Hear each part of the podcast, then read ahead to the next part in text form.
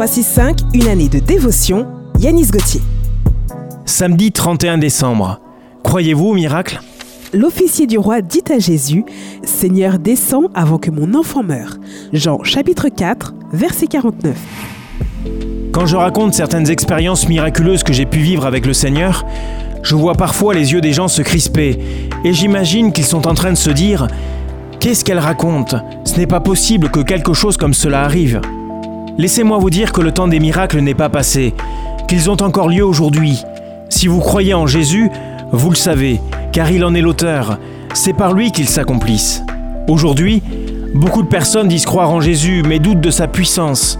Elles marchent avec une petite croix autour du cou et un talisman religieux dans la poche, pensant que cela attirera sa protection et le bonheur.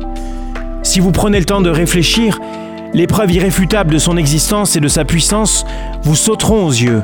La terre, le ciel, le soleil, l'air que vous respirez, votre vie, n'en sont-elles pas des preuves évidentes? L'officier romain a cru que Jésus était capable d'accomplir un miracle dans le corps de son enfant malade et sa foi a été récompensée.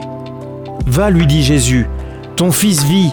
C'est ce que nous pouvons lire dans l'évangile de Jean chapitre 4 verset 50. Avez-vous besoin d'un miracle? Alors, tournez vos regards vers Jésus. Abandonnez vos doutes, votre façon de voir les choses, car il est disposé à agir dans la vie de celui qui croit en lui.